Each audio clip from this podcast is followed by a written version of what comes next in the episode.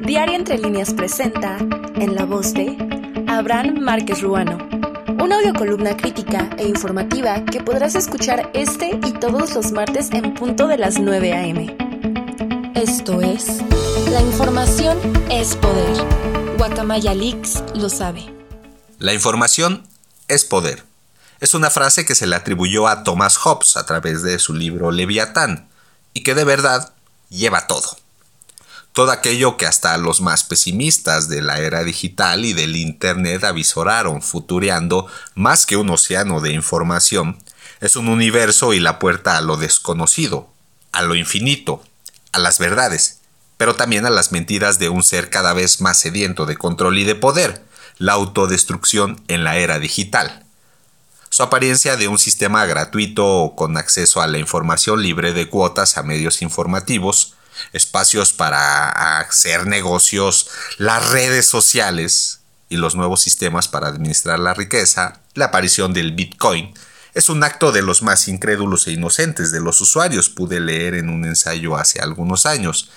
Por eso es que Silicon Valley no se equivocaron al describirlo como los nuevos dueños del mundo, la fábrica de las conciencias, o los dueños de la información que conlleva todo aquello que se llame la red del Internet.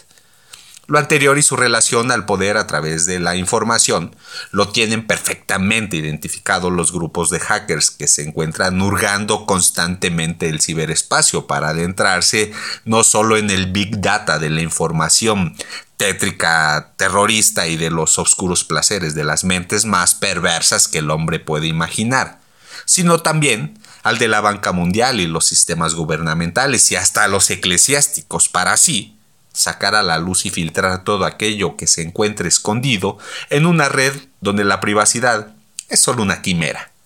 La semana pasada se dio a conocer una serie de documentos que contienen los sistemas de información de la Secretaría de la Defensa Nacional en nuestro país, deliberado de un ataque cibernético en el que fue objeto por el grupo de hackers denominado Guacamaya. Guacamaya definido como un grupo de hackers activistas cuyo objetivo es comprometer los sistemas de las fuerzas militares y policiales en Latinoamérica para demostrar, a través de información filtrada, que sus recursos son utilizados para someter y reprimir a los pueblos. Y, de esta violación a los sistemas obtuvieron aproximadamente 6 terabytes de información clasificada y que hasta este momento se han hecho públicos tan solo 26 documentos que inciden en temas como el estado de salud del presidente, los negocios de la Sedena, espionaje a grupos feministas, el famoso Culiacanazo, el caso Iguala, entre otros. El ataque se dio a los sistemas de correo electrónico de la Sedena y que especialistas en el ramo de la ciberseguridad han descrito que para obtener esa cantidad de datos se necesita más de una semana para descargar la totalidad de los archivos, por lo que es imposible pasar desapercibido y no ser detectado. Tienen como una de sus posibles hipótesis la idea que no lo encontraron los hackers, sino que la pusieron para generar una cortina de humo y distraer a la opinión pública y los medios de información en asuntos que ya eran del conocimiento público. Pero se trata de una sola hipótesis que me hicieron favor de compartir, no le estoy asegurando por ningún motivo que así son las cosas. Lo que me parece alarmante es que si dicha información clasificada como reservada y de seguridad nacional se exhiba pues, hasta datos laborales y personales de militares a través de su dirección, credencial de lector, teléfonos particulares e información de inteligencia, porque son más allá de datos simples y comunes y corrientes. Se deja al descubierto y me preocupa que no se mide el grado de vulnerabilidad de la seguridad nacional de México. En la definición de inteligencia se puede conocer obteniendo a partir de la recolección, procesamiento, diseminación y exploración de información para la toma de decisiones en materia de seguridad nacional. La generación de inteligencia está orientada a conocer con profundidad todos los aspectos relacionados con los fenómenos que representan amenazas y riesgos para la seguridad nacional. Es decir, desnudaron hasta lo más íntimo de la seguridad nacional, donde se poseía información que describía hasta el modus operandi de algunas bandas del crimen organizado en su carácter de inteligencia e información reservada. De lo anterior, pues, ya se puso al descubierto una radiografía del enfermo que ya, ya lo sabemos que está,